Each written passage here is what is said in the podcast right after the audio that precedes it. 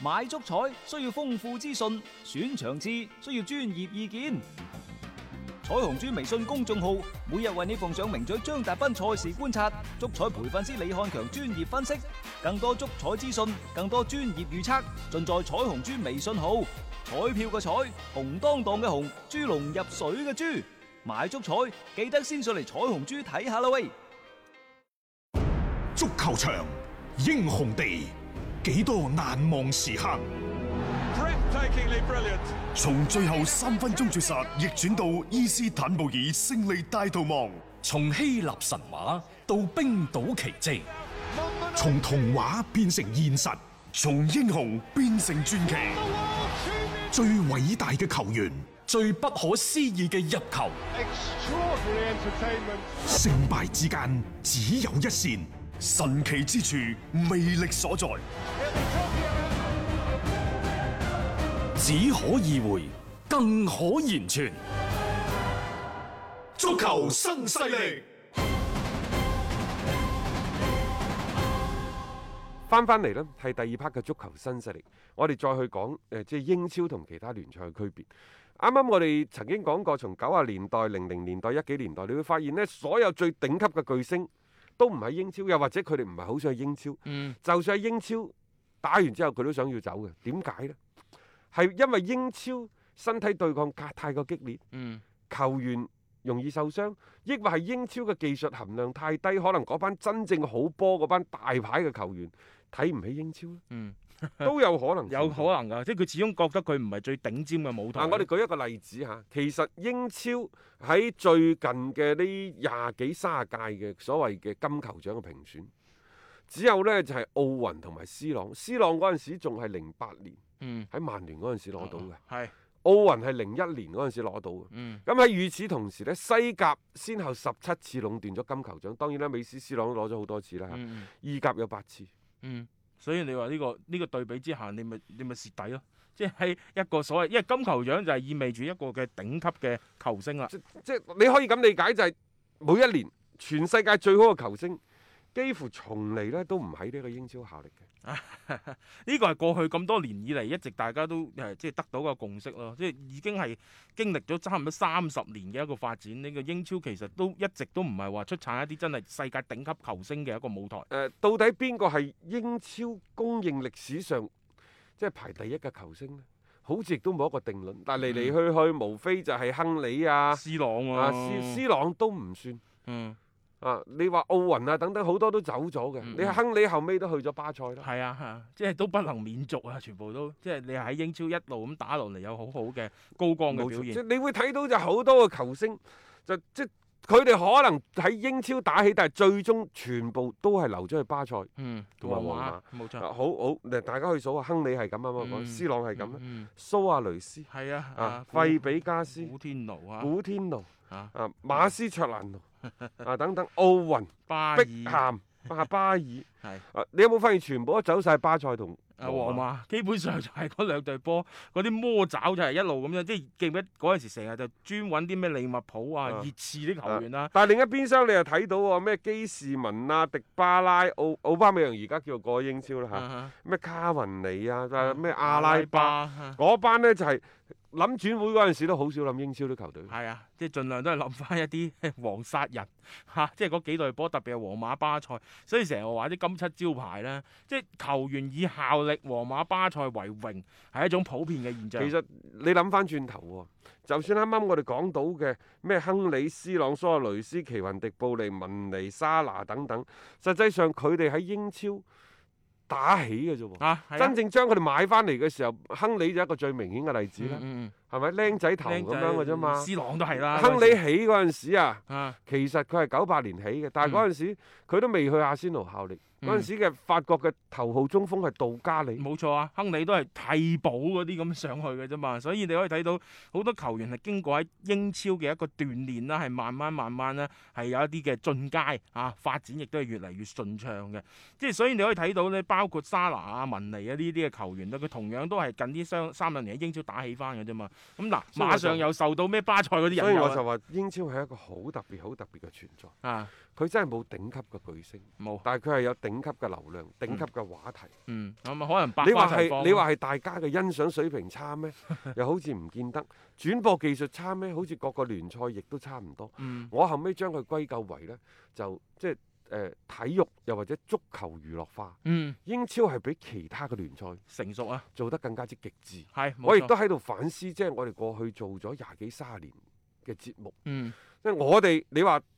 足球新勢力又好，包括以前嘅體壇新勢力都好，嗯佢係咪一個好專業嘅體育節目呢？唔係，因為我就唔係專業出身，啊我亦都唔覺得自己可以喺專業嗰度比我哋嘅球迷叻幾多。嗯但係點解我哋可以喺度做咗廿幾三十年，並且亦都獲得咗頗多嘅球迷嘅認可同埋支持呢？嗯我再諗翻轉頭喺零幾年嗰陣時，我哋曾經呢喺做當年叫做體壇新勢力，嗯就話你三條友仔係成日喺度吹 水，講埋晒啲風花雪月，嗯講埋晒啲咩 大細威啊、壓馬路啊，啊淨喺度吹水都唔講波 嘅，你哋講體育節目、講足球節目都唔專業嘅，我都唔中意聽嘅。嗯好啦，十幾年過咗去啦。當最近大家再喺呢一個互聯網啊、喺抖音啊、嗯喺微信公眾留言嗰陣時，啊，好懷念你哋三個。幾時有三個一啊！齊？幾時又合體聚啊嘛翻 啊？諸如此類嗰啲，我好懷念都係當初你哋嘅吹水，每晏晝吹水嘅歲月。嗯唉，嗱，呢個就係咁，就係話喺嗰一剎那，你唔覺得哦？嗯原嚟體育係可以同娛樂係係咁好玩嘅緊密結合埋一齊結合埋一齊啊，係然之後今日嘅節目，我同大雄喺度做落嚟，我就嗯知道就係點解英超英超係咪最好睇嘅呢？肯定唔係。唔係啊？技術含量係咪最高呢？唔係，就好似我哋當初做節目，我都唔認為自己係最專業嘅。嗯冇錯啊，但係點解佢係咁多人關注呢？嗯就係英超喺場邊嘅花絮啊，教練嘅角力啊，包括呢就係媒體嘅助力等等，亦就係喺某種程度上，英超係極致娛樂化，英超係極致商業化咗，先至可以係最大程度咁挖到英超嘅價值出嚟。冇錯啊，即係呢種娛樂化就係佢嘅根本啊嘛。但係點解呢種娛樂化係根本呢？因為英超又或者英格蘭人，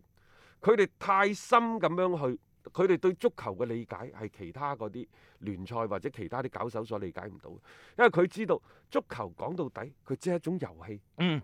遊戲遊戲嘅本身佢就應該天然足球，啊包括好多體育活動，佢係天然帶有娛樂嘅屬性嘅。譬如你哋中意睇籃球，你哋除咗中意睇籃球之外，有幾多人中意睇籃球寶貝？你除咗係賽車，有幾多係中意睇賽車女郎？係啊，有幾多係中意睇高爾夫球？係中意睇高爾夫球球星，定係佢身邊幫佢孭住嗰啲袋 嘅嗰個袋嘅靚女咧？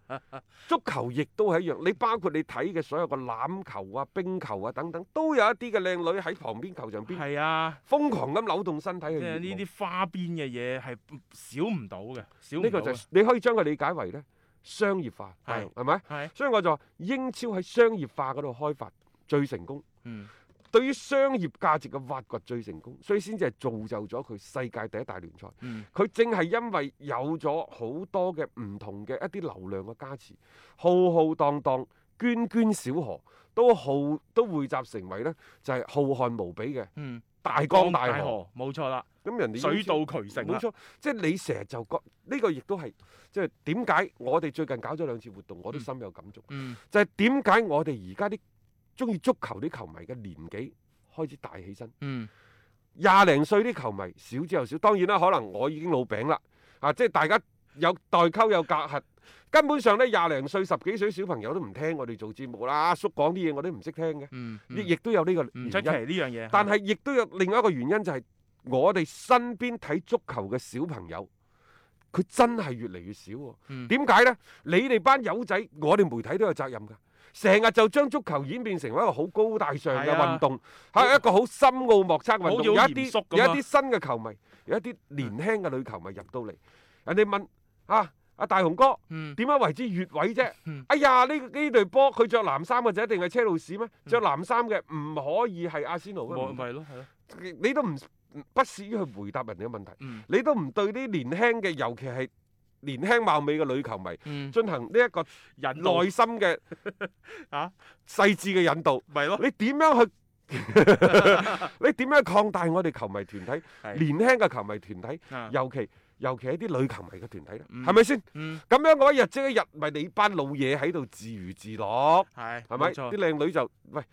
好多啲靚女球迷，人哋中意飲翻兩杯。嗯 我身邊有好多嗰啲人，嗰啲飲酒嗰啲酒量啲啲巾幗英雄們，好飲得㗎，但係佢唔識睇波。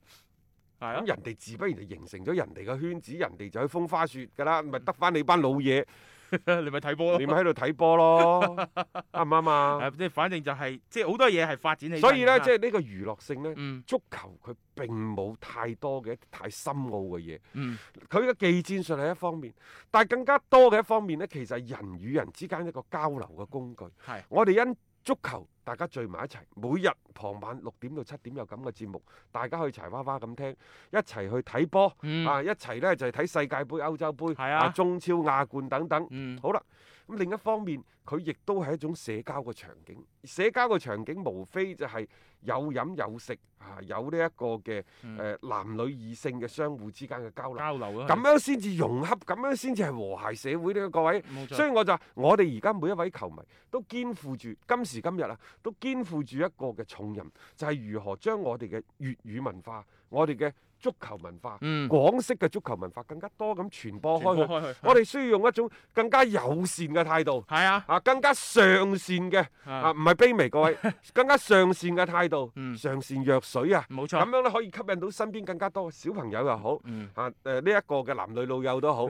等大家都嚟睇足可以球。了解足球啊。千祈唔好覺得呢，即係話我係一個資深嘅球迷，高我高做咗在十上年，啊冇錯啦，我做咗睇咗十幾廿年、幾廿年啦。啊啊咩咩波一眼落去犯規越位諸如此類，我都唔出 聲。哦，人哋問啲咩嘢咁啊，咁咁喺度傾下傾下偈。咯，我理啊足解。球呢，我哋既係需要有極其專業嘅、極其嚴謹嘅一面，我哋亦都係需要呢，就係更加嗯，普羅大眾嘅娛樂嘅一面，咁、嗯樣先至係由面到點，再由點翻翻到面，我哋球迷嘅嗰個群體先至喺大家共同嘅努力之下呢，先至可以慢慢慢慢再次咁樣發展壯大起身，就唔係而家成班 啲老人家聚會。 好似老學究啊，啊，咁啊唔好玩嘅嚇。嗰種古縮嗰啲錘啊，真係唔係咁好嗱，啊。仲有一點可以提醒大家嘅，就係、如果你想你身邊啲人開始喜愛足球，開始關心足球呢，你一定要佢聽一零七七每日六點到七點嘅足球新勢力。嗯，啊！我哋係一個好低嘅門檻， 每一個聽我哋節目嘅球迷或者係偽球迷，初初入門嘅球迷一定會中意聽我哋節目嘅。我哋先擔負起呢一個嘅初級教育、初級教育嘅呢一個責任。重責嚟啊㗎咧。然之後呢，如何深入細緻交流，再交俾各位呢心機旁邊嘅係資深嘅球迷，我你哋單獨輔導交流。係啊，我我都好想多啲女球迷去揾我去交流下。一個為足彩愛好者度身訂造嘅全新資訊平台北單體育，經已全面上線。北單體育擁有基於北京單場賽事作出全面評估嘅優秀團隊，雲集張達斌、陳奕明、鐘毅、李漢強、呂建軍等大咖，為你帶嚟更專業嘅賽前預測分析以及賽後總結報告。北單體育無需註冊，一鍵辦理。想避免足彩市場起起伏伏，快啲嚟微信搜索公眾號北單體育。